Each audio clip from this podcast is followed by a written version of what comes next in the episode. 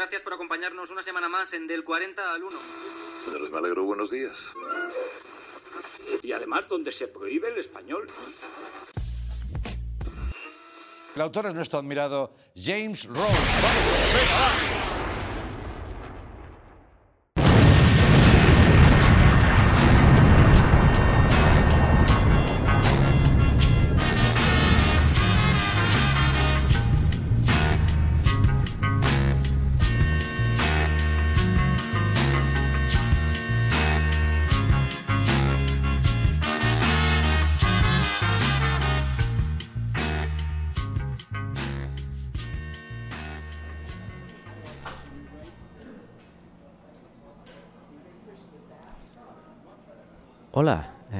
Tardes. Ponme un café con leche, porfa.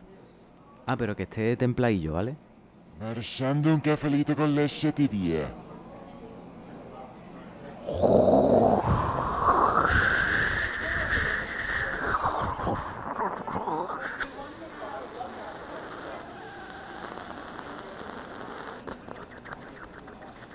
Gracias. Eh, dime qué te debo, porfa, que me voy a salir para la terraza. 1.45.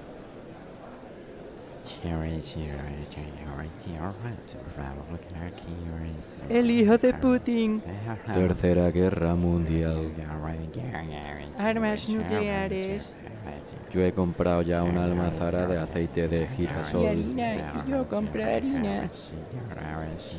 El hijo de Putin. Geopolítica. Aquí yo. Geopolítica. El Donbass, el Donbass, el Donbass.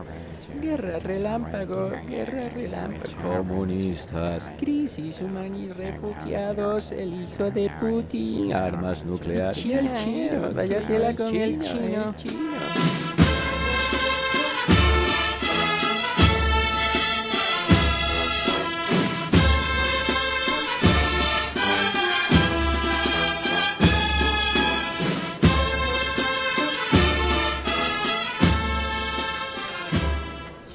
Vamos a ver, señores, vamos a escuchar que está haciendo ya estación de penitencia nuestra ferviente señora de la Gustera. Muy bien Qué dicho guapa eso. está hoy, coño. Gracias a Dios que el Señor ha querido que nos llueva hoy y podamos disfrutar de las cornetas que suenan.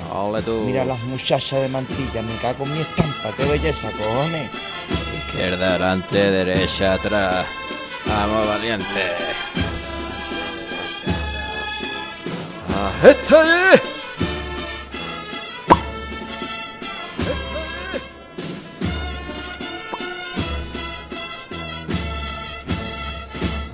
Vamos a escuchar que se asoma al balcón el pimporrito de Metrópolis. Mi Que va a cantarle una saeta a Nuestra Señora de la Gustera. Qué bonito Se me ponen los pelos como escarpia, me cago en mi ADN.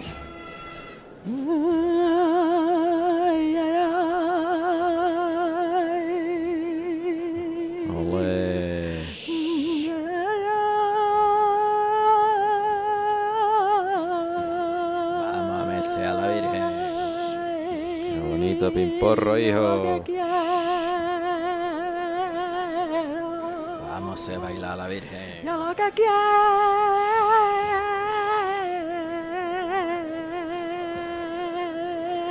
está contigo. Mi valiente. Y yo de palio. Qué bonito, eh, Guillo, pimporro. Mi señora de la austera usted.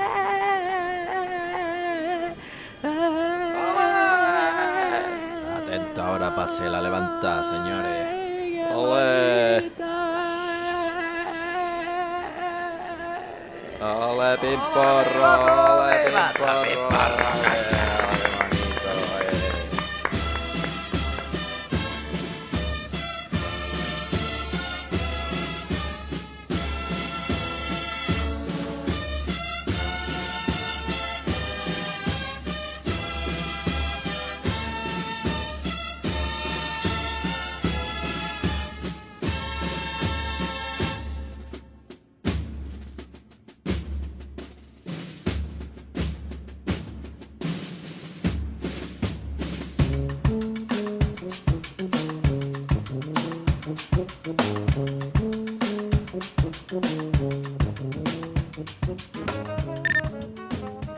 Bueno, bueno, bueno, señor Snitchell, ¿estás por ahí? ¿Me escuchas? ¡Ay, qué emoción, qué emoción, qué emoción! ¿Cuánto tiempo? ¿Cómo me ha hecho esto usted a mí? Esta ausencia, Congrio. Yo, mis días eh, tienen más de 24 horas desde que no hablo con usted. La verdad es que sí, Snitchell, llevamos un tiempo sin hablar. Y yo este tiempo que hemos estado sin hablar me he dado cuenta de que tú eres un ser que siempre está presente. Aunque no tengamos contacto, aunque no nos veamos, eres una persona que está siempre en, la- en el aire, en el- la mente y en el alma, Snitchell. Eso es, sí, me- a mí me encanta ser dado cuenta que eres un tío inmutable al paso del tiempo. inmutable, inmutable, eh, como, como una inmensidad metafísica. Soy muy metafísico y muy inmenso a la vez. Totalmente, Snitchell. Es que eres como las leyes eh, de la naturaleza. Eres el ciclo del agua, ¿no? Snitchell, eres el planeta oficuo. Eh, soy la afirmación rotunda de Darwin. Eso es inapelable. Totalmente, eres la- el, el ser supremo. Eres. Eres Yahvé, Snitchell. eh, Eres. Eres la pirámide de, de Zoser. Ignífugo de arriba abajo. No hay ninguna llama sagrada que pueda conmigo. Lo sabes bien, Congrio. Eres un dragón nórdico, Snitchell. Y es que me he dado cuenta que estás siempre prese- presente. Aunque siempre vas a estar ahí inalterable, ¿no, Snitchell? Tú eres como, como el hierro forjado de un balcón, ¿no? Exacto, exacto. Soy la, la, la balconada de, de Nerja. Toda, toda, toda, toda, toda de cara al mar y de cara al chanquete. Ya lo sabes. Totalmente Snitchell, que de hecho el balcón ese de Europa de, de Nerja, cuando estás arriba muy bonito, pero cuando bajas a la playa, eso es una estafa muy gorda, ¿eh? Cambia mucho el asunto.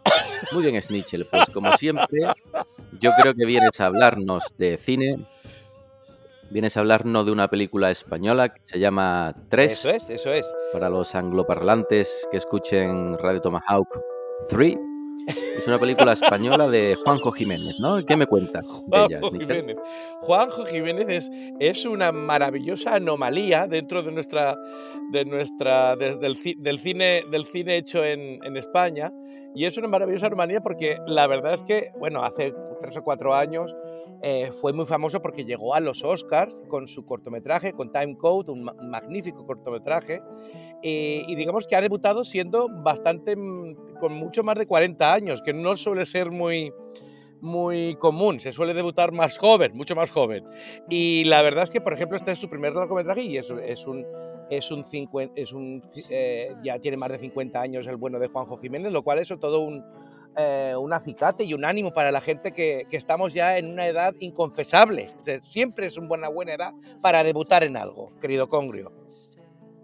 Totalmente, tú eres una tablilla mesopotámica, ¿no? Tienes más años que...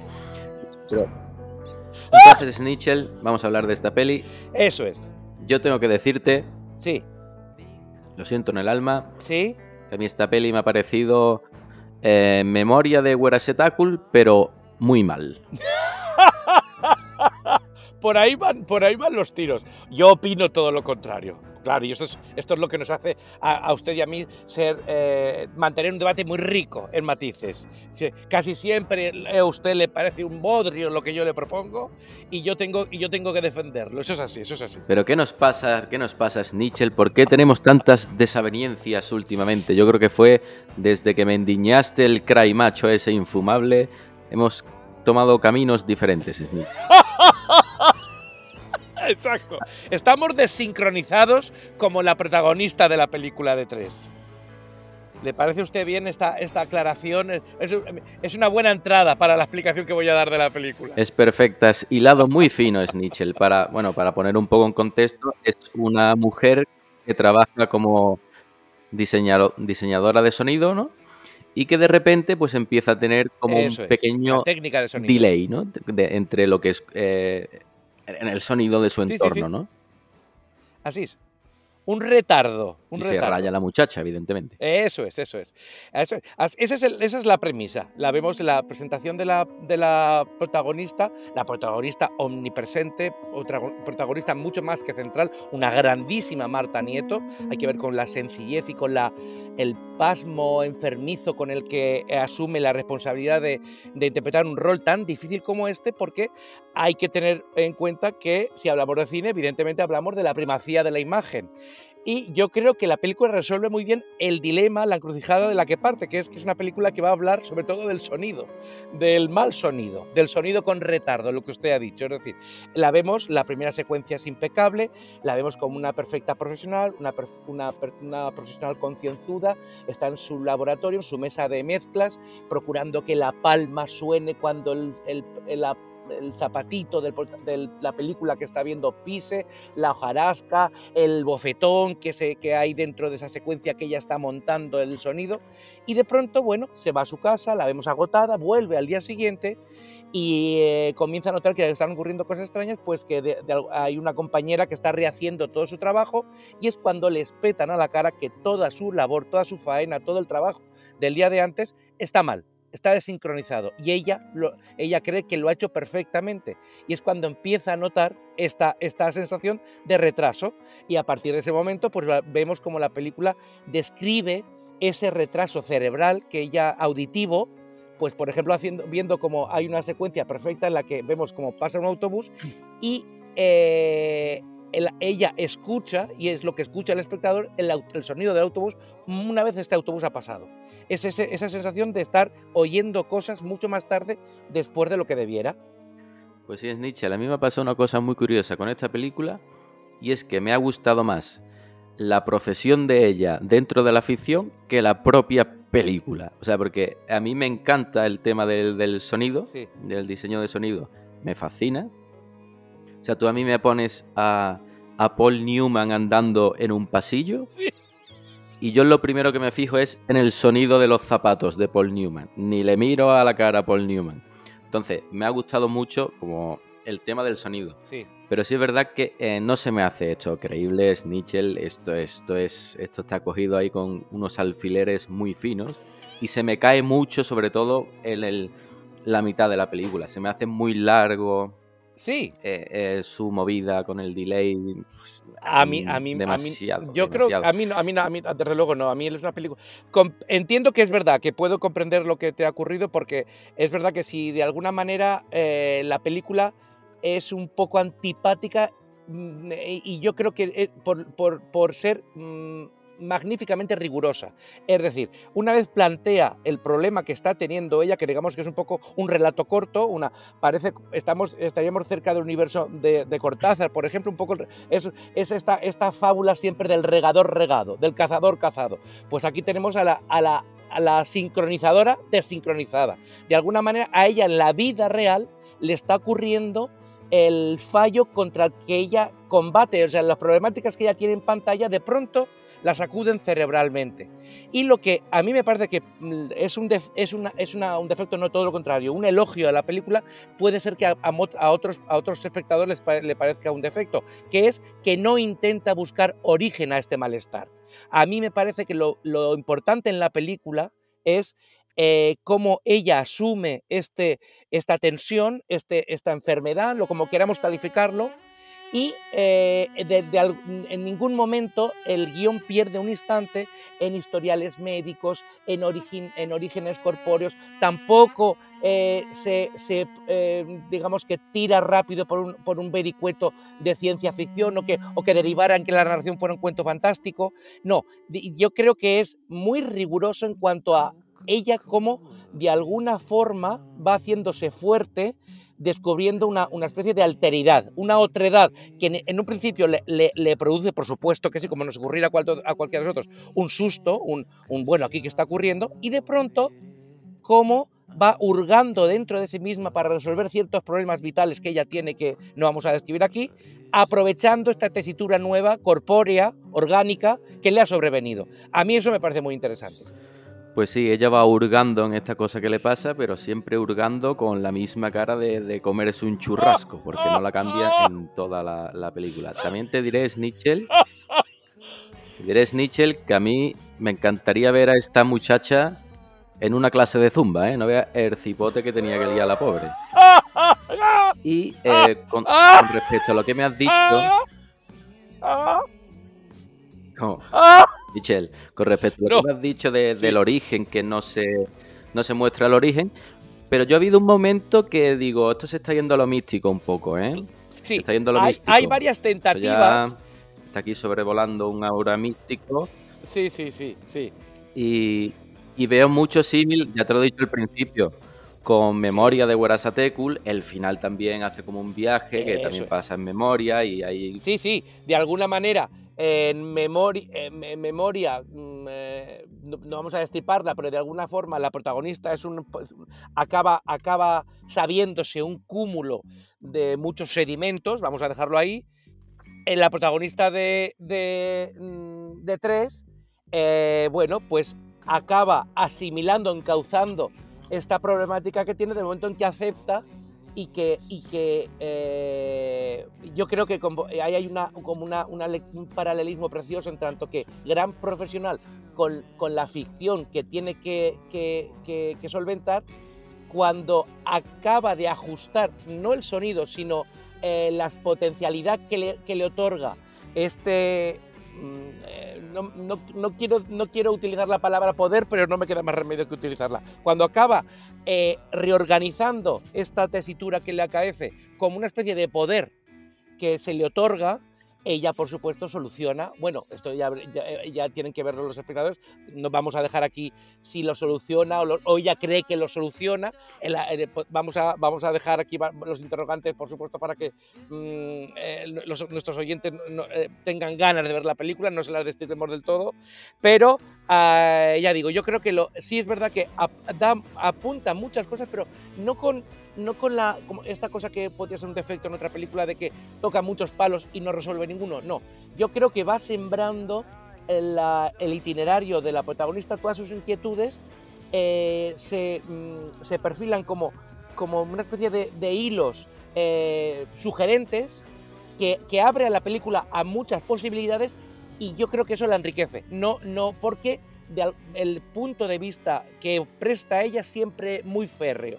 La película no tiene, tiene la, gran decisión de no, au- aunque hay personajes secundarios, evidentemente no es una película solo de un personaje, pero ella está omnipresente en todo, toda la película pasa por su oído y por su punto de vista. Y entonces esto lo hace muy, muy bien. Y aparte, eh, bueno, como así, tú mismo has dicho que es una persona que te, que te gusta el tratamiento del sonido de las películas. No es fácil hacer lo que hace Juanjo Jiménez, que para que tú entiendas, el, el espectador entienda en la, en la sala, en, donde, cada uno lo vea la, la película, la problemática de la protagonista, la banda de sonido genera una dificultad que es la dificultad que siente la protagonista dentro de la ficción.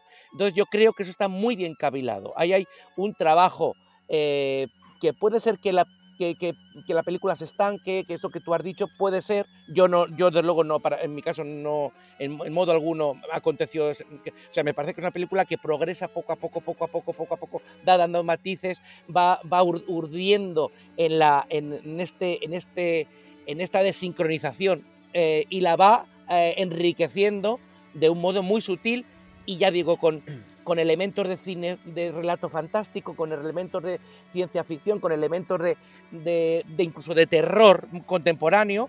Y, y bueno, me parece una película muy potente en ese sentido. Pues sí, una película que progresa adecuadamente. Eh, a mí había un momentillo también que me ha chirriado porque es cuando parece que se arregla con un pichazo, ¿no? Por ahí en medio. Y después también que sí es verdad que ha habido una escena. Pero parece, pero no lo arregla el pichazo. Parece. Claro, claro, Claro, claro. claro.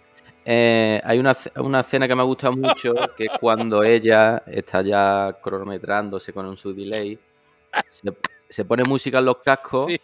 se los quita Eso es. y al tiempo empieza como a escuchar la, la música como en general en el aire. Esa es. escena sí es Eso que ha sido, ese- ha sido muy bonita, Michelle. Eso es. Efectos como ese hay bastantes. Y eso eh, a mí me, me- genera una- un atractivo, eh, además de visual, auditivo. Es decir, eh, yo creo que el, el- portento de la película es que tú, fuera de ella, asimilas, somatizas por completo el malestar que, desde el que parte la película. Y eso es muy, muy importante porque no es, la- no es ella intentando describir es que no sé qué, es que no sé cuántos, es que oigo tarde. No, no, no, no. Ella, eh, la decisión de ella de llevarlo un poco en secreto por su carácter un poco áspero, porque es una persona tiene una personalidad no simpática, no es agradable, no es un personaje que, mm, comunicativo. Entonces yo creo que eh, eh, adentrándose en las características del personaje y eh, emplazándola, eh, que soluciona muy bien que la puesta en escena eh, describa lo que le está ocurriendo a ella en sus pabellones auditivos. Pabellones auditivos te refieres a las orejas, ¿verdad, Snitchell? claro, sí, sí, sí. en lo que viene siendo el, el, el sentido del oído. Eres un tío con un vocabulario riquísimo, Snitchell. Me gustaría tener la alacena tan rica como el vocabulario, pero no lo tengo así. Estoy desabastecido, Congrio. Haga algo. Snitchell, ahora en esta época que nos toca, yo creo que estarás comiendo bacalao y te estarás haciendo unas torrijitas, ¿no? Hombre, como lo sabes, como lo sabes. No hago más que comer arroces de bacalao y coliflor y torrijas empapadas en vinito tinto. Porque es que la Semana Santa es lo que tiene, que uno es muy confesor de sus confesiones. Sí, señor. Pues muy bien, Snitchell. A mí ya te he dicho que me encanta el tema del sonido, que me fijo mucho. A mí me encantaría hacer el, el diseño de sonido de, de tu vida, Snitchell. Estaría detrás tuya con una torrija. Propóngamelo. Haga usted, trabaje usted su mente, eh, agudice sus pabellones auditivos, hágalos un magma creativo y sorpréndame con el sonido que usted crea, que simboliza, que signifique, que, que describa mi vida, mi existencia. Pues mira, Snitchell, lo voy a hacer aquí en directo, porque yo creo que valgo para esto. Yo creo que, que el, que el sonido que simboliza tu vida podría ser una cosa muy parecida a esto.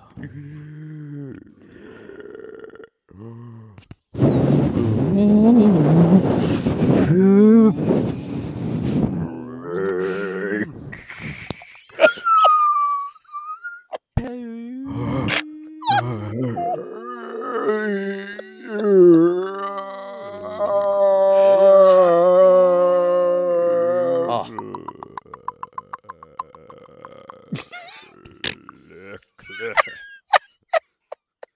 ¡Bravo! ¡Bravo, Congrio! ¡Bravo, Congrio! ¡Qué perfecta conclusión para la- el análisis de hoy! Sí, señor. Un- una conclusión muy auditiva, muy onomatopéyica. Totalmente, Snitchell. Pues ahí te lo dejo eso de regalo. Es- Ah, esto no te lo cobro, Snitchell, Muy esto que te bien. he dejado aquí. a la próxima te espero con algo, no te preocupes. Muy bien, Snitchell, pues un placer como siempre. Ah, Y seguiremos en contacto, ¿vale? Un besito muy grande y húmedo en, la papada.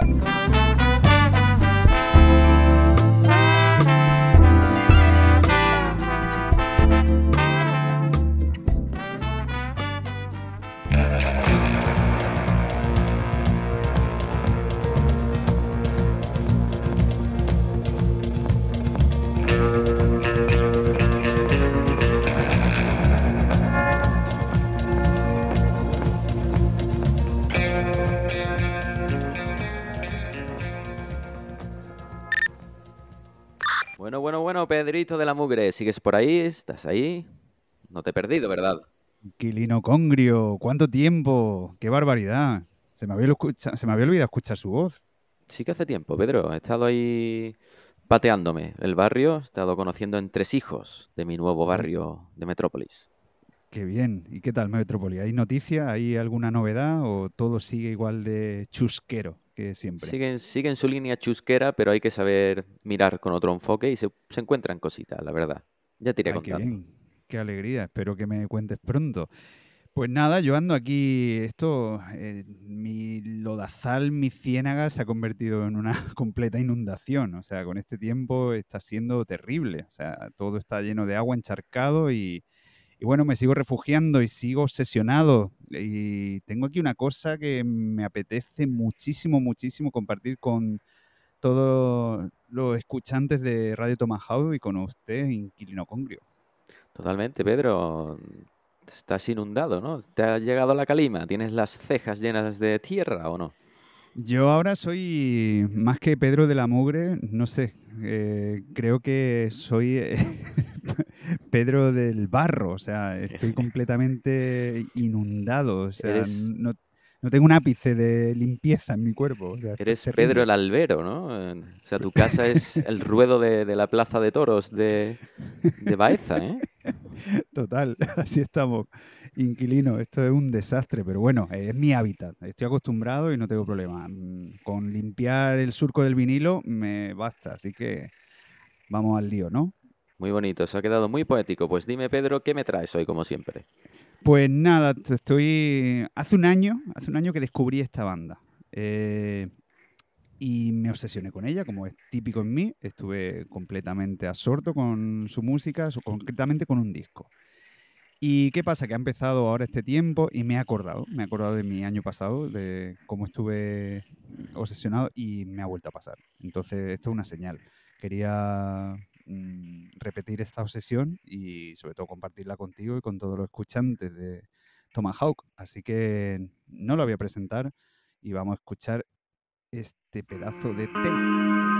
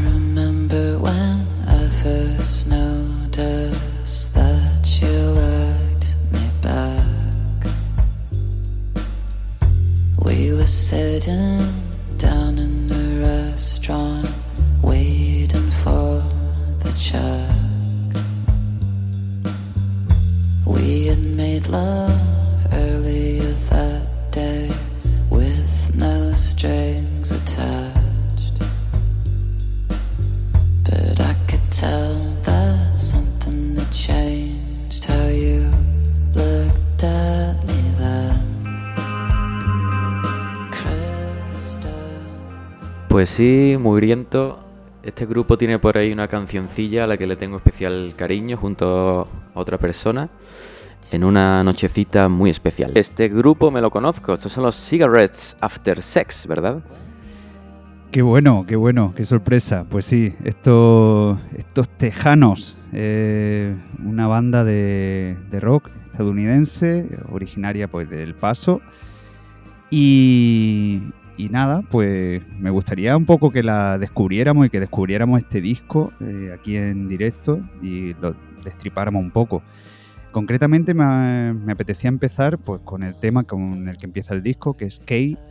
Y nada, aquí tengo, bueno, pues una parte de su letra donde él habla un poco de una relación, una relación que Kay es por el nombre de Kristen y creo que hay un abandono porque está completamente abandonado, está hablando de que, se deslice de nuevo en su cama, cuando encienda la vela, o sea, está como una canción de añoranza, está eh, mm, siempre recordando esos momentos de cama, esos momentos de, bueno, pues de intimidad, donde ya no van a poder suceder. Pues sí, de la mugre. Y Yo quiero hacer un inciso ahí en eso que has dicho, que son tejanos, porque yo creo que tú de primera te escuchas a esta gente y esto parecen chavales que han salido de un pueblo escandinavo, de Noruega, ¿no? Tienen... Pero no, de repente son del paso, ¿no? Sí, tienen diferentes mm, contradicciones. Eh, por eso quería ir que, que escucháramos poco a poco los temas y vamos a ir desvelando un poco, porque antes de poner el siguiente tema, que me gustaría que fuera Sweet, eh, me gustaría preguntarte, ¿quién canta? ¿Una mujer o un hombre?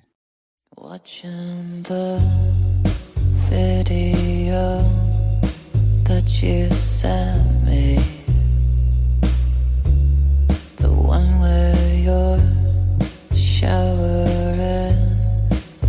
hair.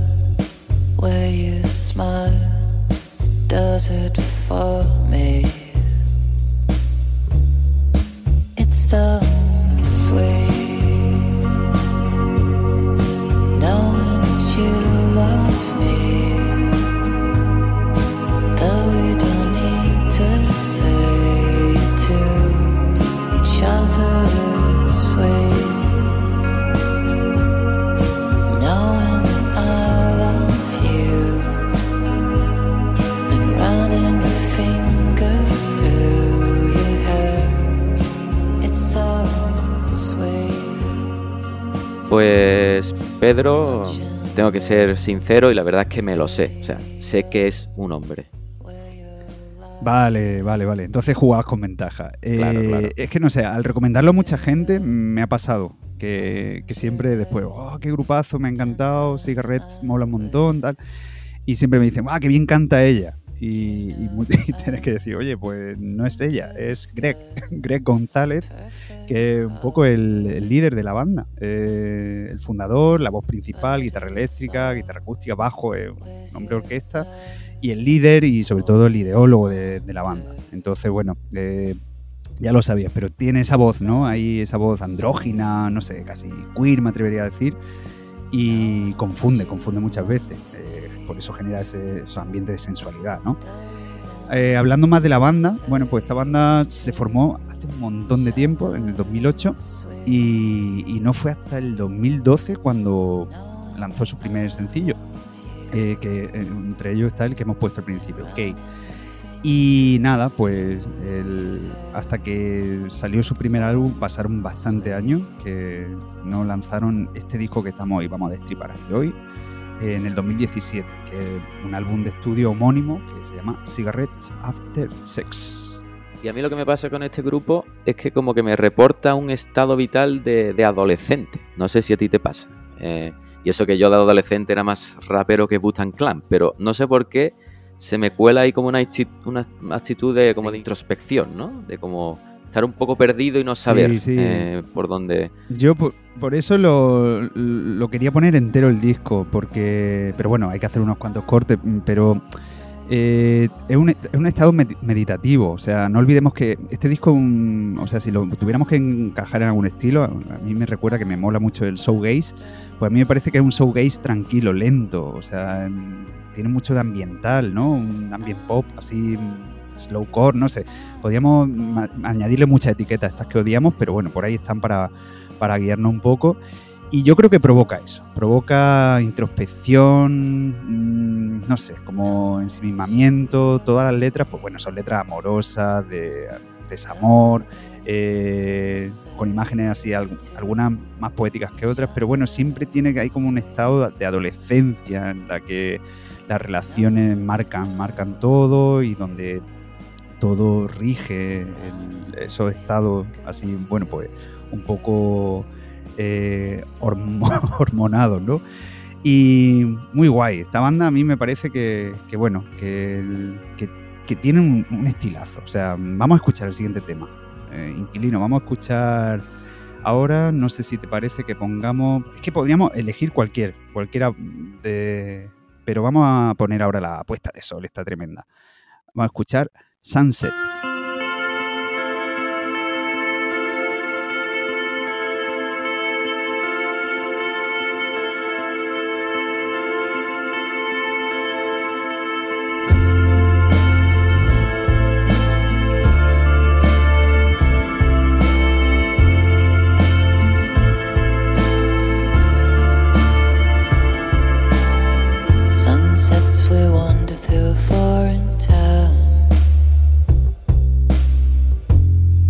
say there's nobody else around.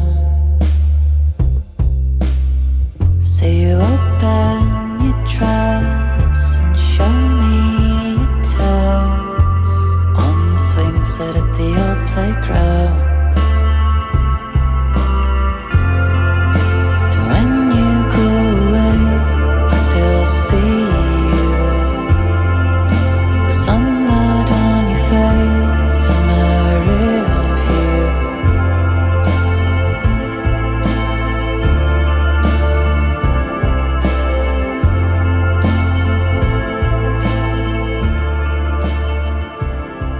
Sí, Pedro, como tú has dicho, em, yo creo que eso, que este grupo tiene como su sonido, tienen un sello propio, y que eso creo que es difícil de conseguir.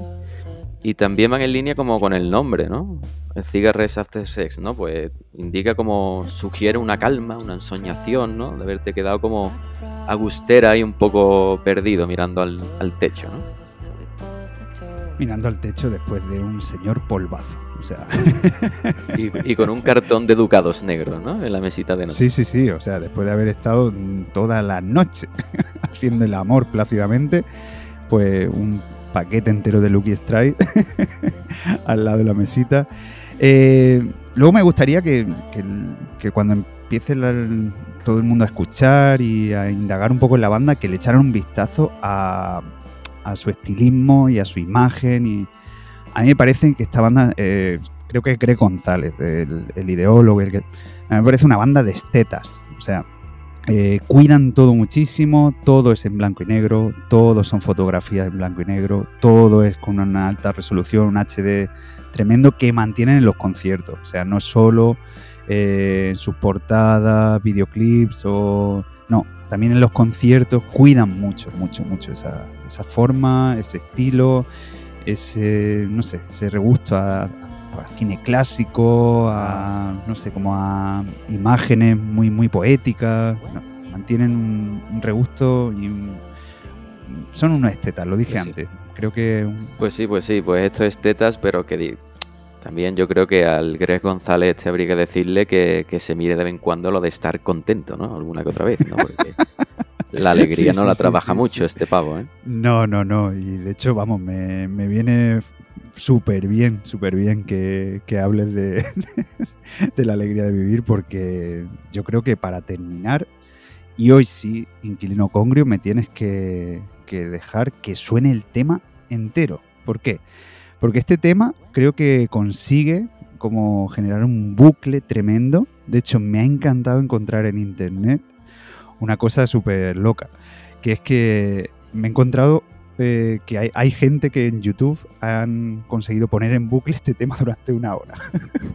Esto es como, como Bisbal bailando farmacia de guardia, ¿no? Ese rollo. Sí, sí, sí, es tremendo. Y es tremendo. Y es que lo provoca. Yo conocí a este grupo con este tema. Y yo recuerdo que el día que los conocí, me lo puse en bucle y no sé, o sea, me acuerdo de, de- de perder la noción del tiempo y decir, ¿cuántas veces ha sonado este tema? Pues creo que le pasa a mucha gente.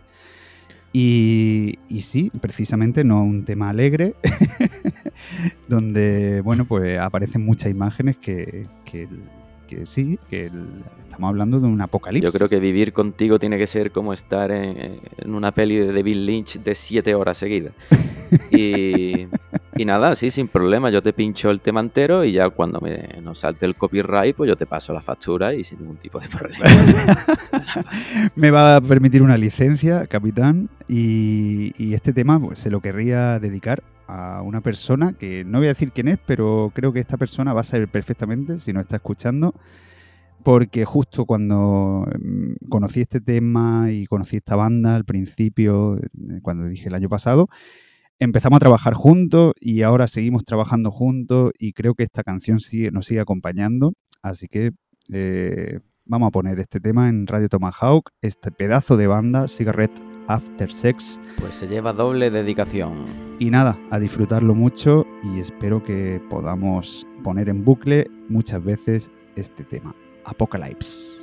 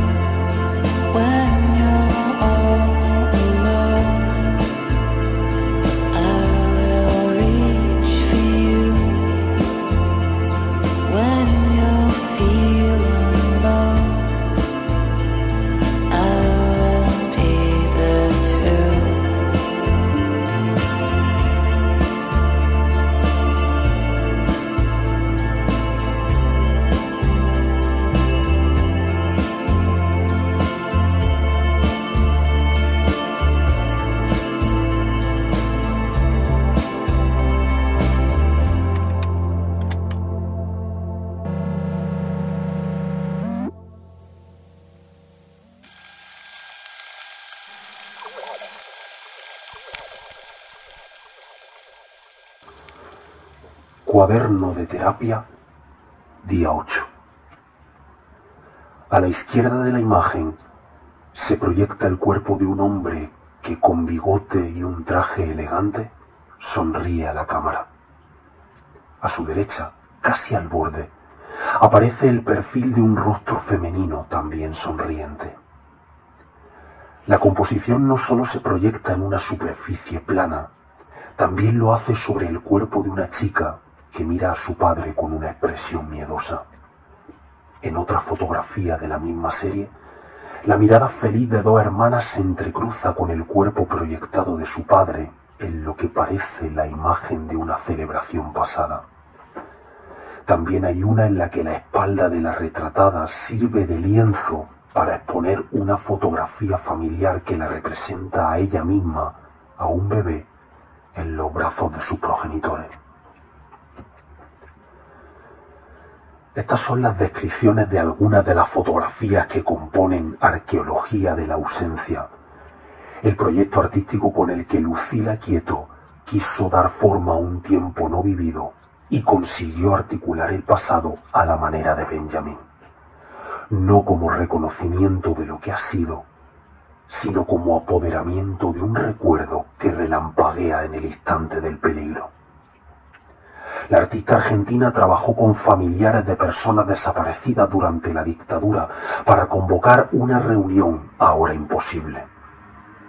pasado y presente se anudan en su proyecto como capas de un sentido traumado. La performance de la hija sobre las fotos antiguas de sus seres queridos posibilita el montaje de un encuentro anacrónico y hablando en los términos del artista, aprovecha la técnica para resolver una angustia. Según nos cuenta Andrea Yunta, la representación de la ausencia es hoy un topos tradicional en el denominado arte contemporáneo. Artistas como Quieto se valen de las tecnologías del recuerdo y los usos de la memoria para introducir, y volvemos a Benjamin, la trama de un pasado entre la textura del presente. Así, la gestión de la ausencia en el proyecto del que hablamos tiene que ver con la irrupción de un pasado truncado en el núcleo de un presente roto. La historia no es exactamente la ciencia del pasado, nos dice Didi Uberman. En primer lugar, porque el pasado siempre depende de una memoria, es decir, de una organización impura, de un montaje no histórico del tiempo. En segundo lugar, porque hacer historia siempre tiene mucho de retórica o montaje no científico del saber.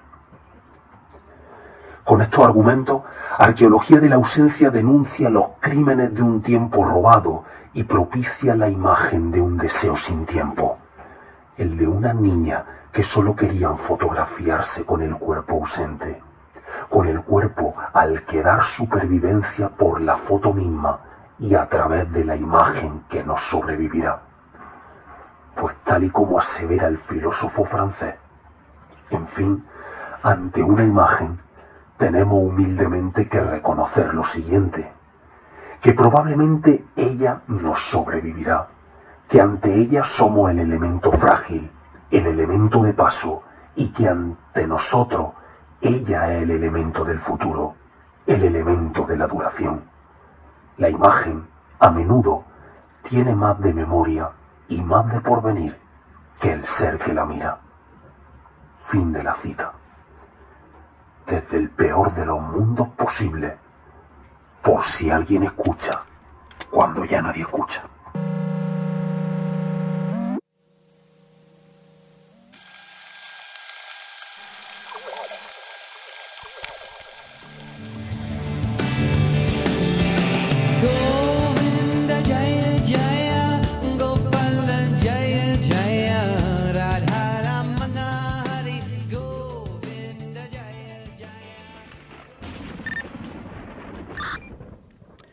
Hola, señor Esdru. ¿Estás por ahí? Hola, hola, Congrio. Qué, ¿Qué bien. pasa? Qué alegría encontrarte por fin. ¿Cuánto tiempo? Pues sí, pues sí, la verdad que hace un tiempecito que no nos escuchamos las voces, ¿eh? Bueno, también viene bien momentos de distanciamiento e introspección, ¿no te parece? Claro, un poco de distanciamiento viene bien, la verdad. Tú lo has dicho. Y nada, ¿qué tal? ¿Qué me cuentas? ¿Qué es de tu vida? Pues mira, he aprovechado estas semanitas de, mm, de, de relax y de misantropía, ciertamente. Mm, Tampoco es que haya echado mucho de menos el contacto ni siquiera por las ondas con nadie. No es por desmerecer, pero necesitaba un tiempecito para mí y lo he aprovechado como mejor se me da. Me he hinchado de leer. Claro, supongo que has, que has ido leyendo, es duro. Yo me he dado cuenta que leer contigo es como echarle una carrera a Usain Bolt, ¿no? Es imposible, ¿no? Hombre, evidentemente mm, el tiempo, el tiempo es igual para todos, o sea que algo estaré descuidando si estoy leyendo tanto, pero no se me ocurren cosas más dignas de invertir mi tiempo que, que en la lectura de libros estupendos, maravillosos y algunos no tanto, porque de todo hay Ajá. en la viña. Totalmente, Esdru. O sea, leer contigo es como irse a la piscina municipal con Michael Phelps. Es, es imposible. Eh, entonces, estoy viendo que hay un poco aquí de desavenencias con algún libro, ¿no? Sí, sí, sí, porque mira, eh, no sé si te acuerdas, pero hace ya algún tiempo comentamos, eh, me propusiste, de hecho tú, eh, leer, releer, en mi caso, una novela muy conocida publicada en 1980 y que, bueno, pues no estaba entre los libros que tú que tú habías leído y te apetecía porque era un libro que tenía mucha fama, mucho reconocimiento y a mí también me pareció algo adecuado el volver a una lectura que yo recordaba como muy divertida, muy entretenida allá por mi año mozo. Se trata de La conjura de los necios de John Kennedy Toole. Exactamente, es Drew, te lo propuse, era un libro que tenía de siempre muchas ganas de leerlo, por esto que has dicho. No sé si también tiene este libro ese componente romántico, ¿no? De las circunstancias del autor, que se suicidó, que nunca llegó a publicar, que se publicó Claro. después, que ganó un premio y a lo mejor tiene como eh, ese hype el libro, ¿no? Sí, sí. eh, claramente es un, es un mito, ¿no? Dentro de la narrativa norteamericana contemporánea y se convirtió en un éxito pues, a nivel mundial, ganó el Pulitzer y efectivamente él no consiguió publicarlo, insistió muchísimo, pero, pero no tuvo suerte, se suicidó muy joven y fue su madre, eh, con la que siempre había tenido una relación complicada, la que curiosamente eh, a la muerte de su hijo pues mm, tomó el relevo y estuvo peregrinando por editoriales, por universidades que tenían servicios de publicaciones, hasta que consiguió que una de ellas, una de estas instituciones académicas, le echara un vistazo al manuscrito y lo publicara. Automáticamente se convirtió, bueno, pues en un superventa y una de las novelas más conocidas de los últimos años. Pues sí, pues es un libro ambientado en Nueva Orleans, ¿verdad? Por la década de los 60 creo, que narra pues las peripecias y la historia de, de ese Ignatius Reilly, ¿no? Ese hombre fuera de tiempo, ese tío grotesco, ¿no? Que también tiene una relación eh, tirante con su madre, no sé si es un poco autobiográfico en la relación. se, sí, siempre se ha, se ha dicho que, que, bueno, que había ahí un trasunto en el vínculo con la madre, con la que no se entendía, y luego, pues, en muchas de las peripecias que si bien están exageradas en la novela, seguramente, ¿no? Son muy, muy ridículas, pero el trasfondo de alguien, pues, un poco extraño, eh, excéntrico, con escasas, por no decir nulas, habilidades sociales, eh, sí que, se parece bastante a los pocos datos que tenemos de la biografía de- del autor. Así que, bueno, pues se puede leer desde esa óptica. A mí no me gusta mucho hacer una lectura tampoco muy pegada a la vida, así que me voy a centrar más en el texto. Y lo primero que te tengo que decir es que no ha resistido una segunda lectura. ¿eh? No lo ha resistido, ¿no? No, Esdru ha no. podido contigo, ¿no? En la página 220 me paré y ya no he seguido leyendo. Tiene un total, mi edición, que es la de anagrama del año 89, tiene 365. Es raro Ajá. que me pare tan tarde, porque ya que estoy, sí, sí. podría terminarlo, pero es que no tengo ganas, es que no puedo más. Sí, entonces en la página 220 echaste el freno de mano Sí. y dijiste Ignatius Reilly, John Kennedy Toole, ahí os quedáis con vuestras Con historias. todas vuestras castas, porque es insoportable. Bueno, para situar un poco en la historia de este hombre que está desubicado de su tiempo, que tiene como una moral muy propia en ese mundo capitalista en el que vive, y él está como escribiendo lo que él dice que va a ser una su gran obra maestra, ¿no? Sí, él está obsesionado con la Edad Media. Exactamente. Entonces todo el rato quiere eh, una sociedad que, que funcione pues con un sistema feudal, eh, con relaciones de vasallaje, eh, claro, está absolutamente zumbado el, protagonista y bueno, pues ahí radica ¿no? el, punto cómico, puesto que él además es el absoluto protagonista, todo lo que haga una persona que parte desde esa situación inicial evidentemente mm, genera las expectativas de, de algo muy, muy grotesco, muy divertido y muy absurdo también, ¿no? Sí, yo también te diré, Esdur, que yo también eché el freno de, del Ah. coche unas poquitas páginas antes que tú. Mm, Pero, pero, o sea, te tengo que decir que a mí el puntillo cómico, este que tiene, de, de irónico, de, de esperpéntico, la verdad es que me hace mucha gracia. A mí es un humor que, que me entra mucho. Sí es verdad que no sé si eso se sostiene, si se puede sostener todo el libro. También tengo una relación un poco extraña, porque por una parte me divierte mucho, pero por otra mm, me parece un tío deleznable, ¿no? Claro, es un personaje odioso. O sea, Sí. mm, te cae, te cae fatal. Es mm, misántropo en general y misógino en particular. Sí, totalmente. Entonces, bueno, eso em, tiene un punto divertido también el hecho de que tú estés leyendo desde la óptica de un personaje que, que detestas. Es una experiencia de lectura eh, mm, digna de experimentar. O sea, no es habitual y no es fácil hacer eso, ¿no? O sea, el autor consigue realmente que su personaje no te guste, no te caiga bien y aún así, pues que te entretengan sus peripecias. Pero claro, hay, hay aspectos ya de, los comentarios de Ignatius Reilly hacia eh, los seres humanos y, en particular la relación con su madre, por ejemplo, con las mujeres en general, que ya están muy fuera de tiempo y que chirría muchísimo. O sea, eso ya no es divertido, ¿no?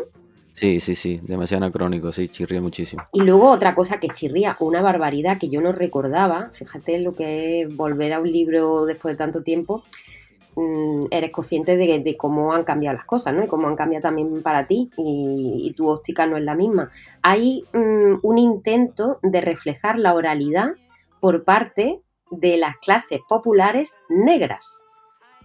Y cierto. entonces, el personaje negro que trabaja en un prostíbulo eh, aparece expresándose de una manera que se pretende reflejar vulgar, analfabeta, Como un ridícula. cateto máximo, sí, sí. Claro, eh, yo no lo he leído en inglés. Mm, la traducción, desde luego, es, mm, es patética. Eh, El resultado, no sé, supongo que en inglés también, porque al final el punto del que parte es mm, los negros son unos analfabetos, que probablemente a lo mejor ese personaje lo era, pero el hecho de solamente marcar el analfabetismo en ese personaje dentro de la cantidad de individuos del lumpen que salen en la novela y que trabajan también en ese sitio, tiene ahí un punto racista eh, muy, muy fuerte, ¿eh? Sí, sí que lo tiene, sí que lo tiene. También, bueno, sí, de otro aspecto también la policía también se pone como muy tonta, ¿no? Sí, Ese aspecto el también personaje de policía es, es un tontorrón. lo pone como un tonto total, que también se podría leer, ¿no? hacer esa lectura, ¿no? De que le, le da un poco de cera también, quizá, al Sí, a cuerpo mí, policial. yo, hombre, voy a intentar destacar alguna cosa porque es verdad que si ha aguantado hasta la página 200, algo había ahí que, que, bueno, que me, me podía sostener todavía un poco y también tenía curiosidad por, por ver a dónde me llevaba, ya no me acordaba del libro y, y quería comparar con mi experiencia eh, adolescente casi, de cuando lo leí.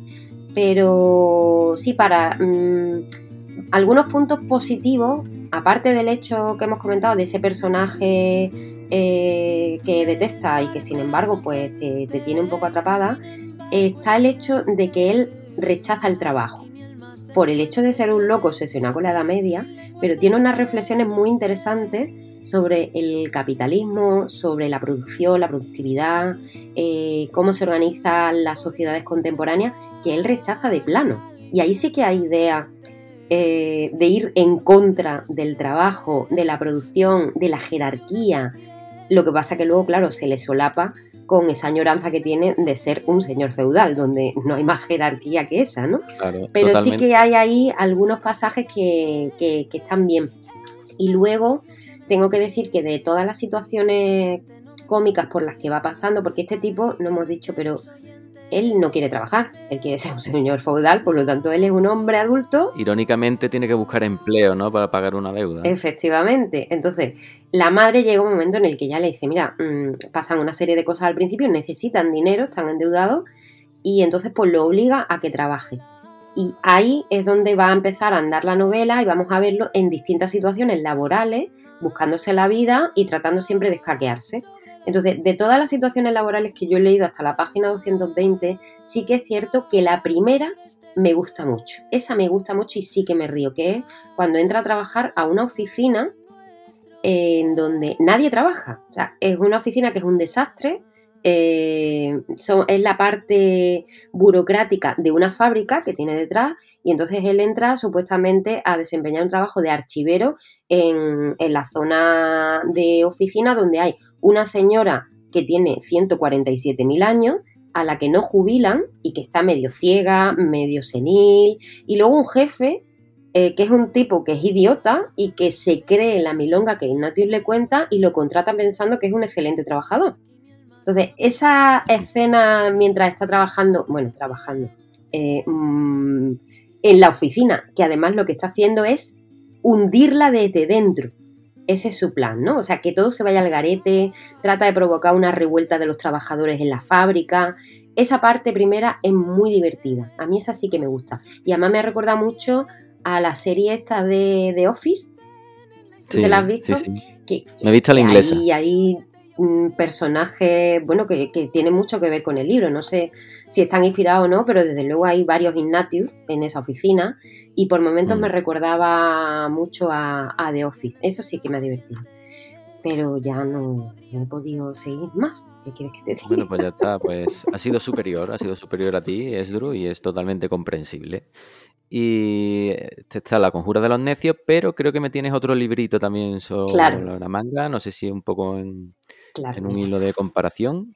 Eh, pues sí, los voy a comparar mm, contra todo pronóstico. Voy a comparar La Conjura de los Necios de John Kennedy Toole con Canijo de Fernando Mansilla. ¿Qué te parece? Pues me parece muy interesante. No me he leído el libro, pero conozco al personaje, a Mansilla, al autor, este sevillano, ¿no? escritor, ¿no? Se diría, pero también ha sido Sí. cantante, ¿no? Po- es poeta, Músico, mm, no sé si dramaturgo, actor, lo ha sido incluso, ¿no?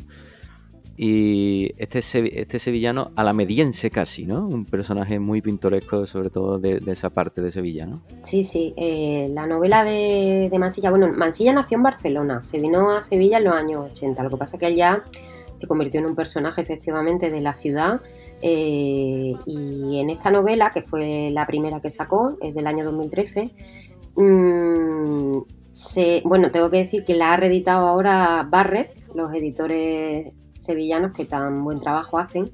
La edición que han sacado es una maravilla, tiene una ilustración de Pablo Peña en la portada que es una chulada, con un brazo que, por el que corren unas venas que es el río Guadalquivir y a un lado un map, no, o sea, y el plano de la ciudad, y simulando como una jeringuilla, que es un homenaje a la primera edición que sacó El Rancho, en donde la ilustración también la hacía Pablo Peña y en ese caso era un clarinete eh, mezclado con aguja, ¿vale?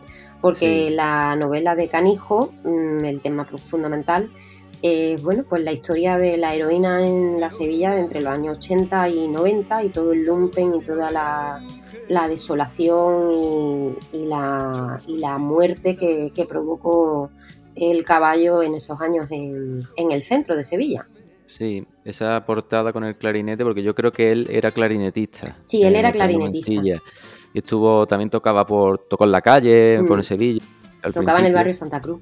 En el barrio Santa Cruz, eso, cuando no Mm. había tanta aglomeración de músicos por allí. Y eso está entre un poco antes de la Expo, ¿no? Cuando has dicho cuando Claro. y que limpian todo, ¿no? Eh, por parte de las instituciones limpian todas las drogas del centro y se lo llevan todo como a barrios más marginados, ¿no? No sé exactamente. Sí, esto Polígono Norte o- al Polígono Norte, bueno, las 3.000 viviendas que siempre, siempre fue desde que se construyeron esos edificios y en el libro también sale, ¿no? El lugar de venta, pero sí se les va expulsando a todos estos personajes que, que habitaban en lo que hoy es el centro y de las zonas más cotizadas de la ciudad, la zona donde los pisos son más caros, eh, donde hay más turismo, o sea, no es la zona monumental, eh, no es la zona de la catedral, pero, pero sí que son los antiguos barrios del centro de la ciudad, hoy día reconvertidos y gentrificados en- como parque temático, ¿no? La Alameda y, y alrededores.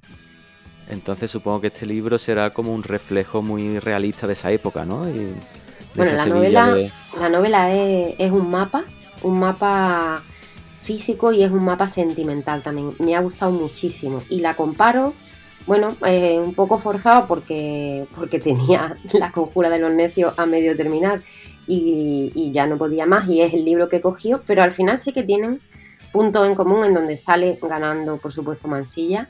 Eh, son personajes que narran en, en primera sus peripecias, son personajes que están al margen, eh, que, que- ven las cosas desde, desde la óptica de, de lo no normativo, ¿no? Porque al fin y al cabo el personaje de Mansilla en el libro, que es un narrador que se llama Canijo, no, no, se, no se autodenomina con su, con su nombre, pero bueno, que él era ese personaje también, y aparecen sus amigos, aparecen sus conocidos, y es alguien que está mm, viviendo la ciudad, pero como pues como todas estas personas que, que se engancharon al caballo y que malvivían por un chute y recorrían la ciudad sin descanso, buscándose la vida, buscándose el dinero, huyendo de navajazos, de sirlas, eh, de atracos, de callejones oscuros, eh, con una única finalidad, ¿no? que era pues seguir colocándose y, y en- como en una especie de huida hacia adelante. ¿no? Entonces al final también se trata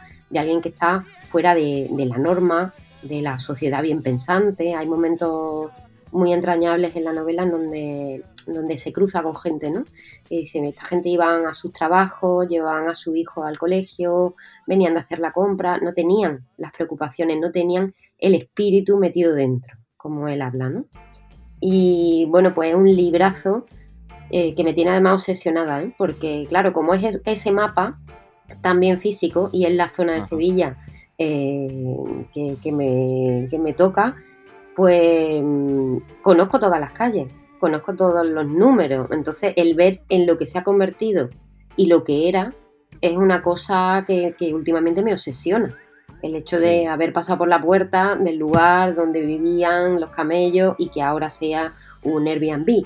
Eh, la plaza a la que no se podía acceder a partir de las 7 de la tarde en invierno porque te podía pasar cualquier cosa y que hoy en día está llena de gente hasta las 2 de la mañana comiendo caracoles, ¿no? Sí.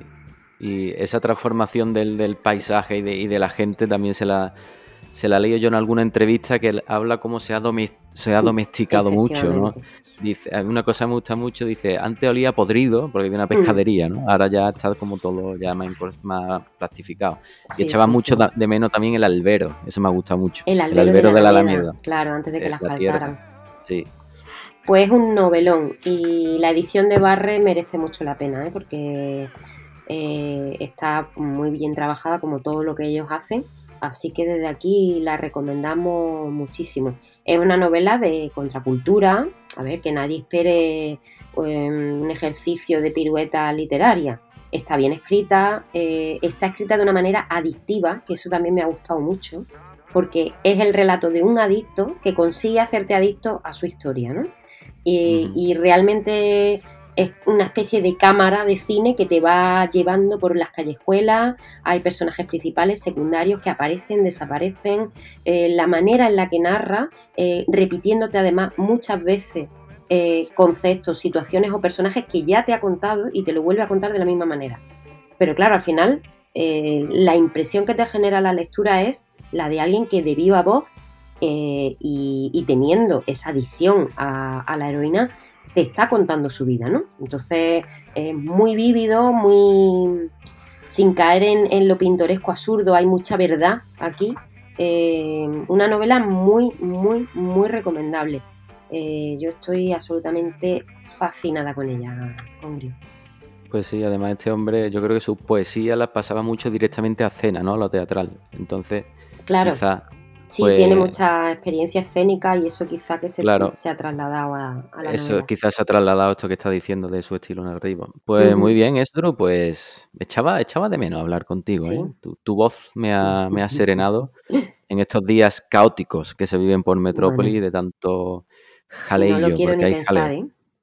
Sí, sí, No lo quiero ni pensar lo que se le vendrá encima a quienes se queden en Metrópoli. pues sí. Aquí en esta isla no se oye ni una corneta.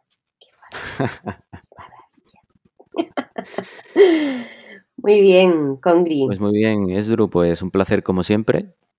Y Igualmente. seguimos en contacto. Estupendo. Salud. Chao, chao.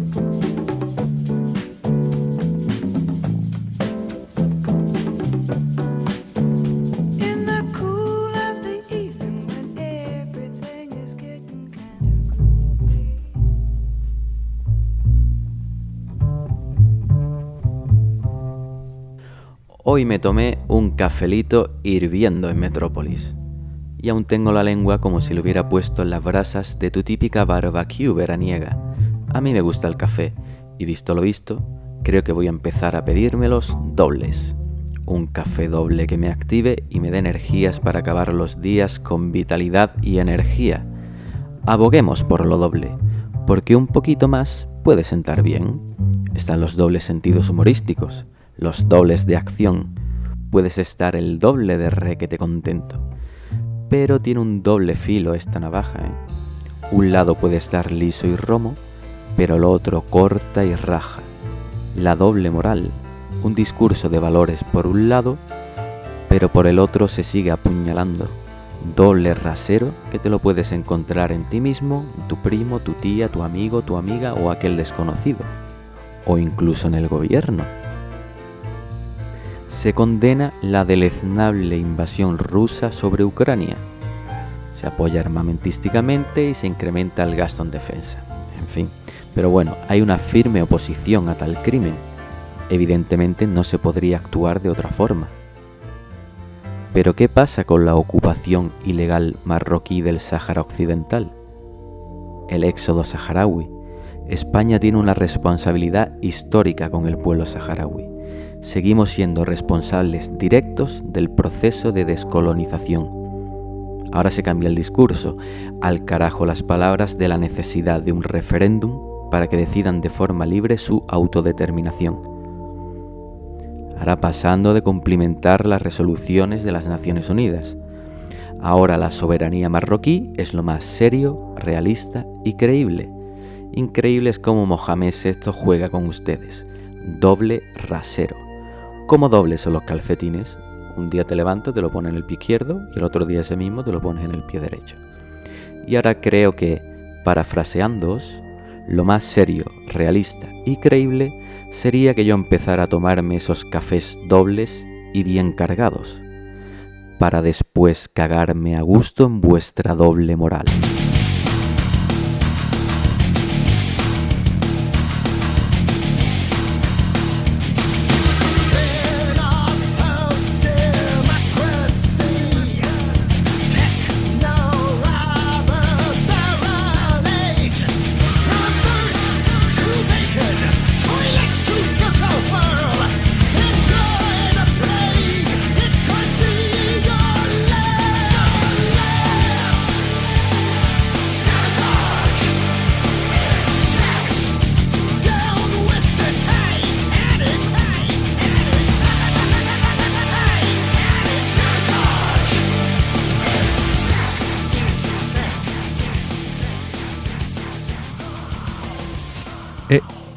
¿Te ha gustado el programa? Que sí. En realidad es que Tomahawk mola muchísimo.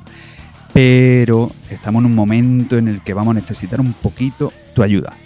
No vamos a pedir pasta. Lo único que te vamos a decir es que compartas este programa cuando lo termines de escuchar. Es sencillo. Tienes redes sociales, tienes de todo. WhatsApp, Facebook, Twitter, todo, todo. Compártelo, por favor. Y así, bueno, pues podemos disfrutarlo entre todas y ser cada vez más los que engrosemos este submarino. Un abrazo.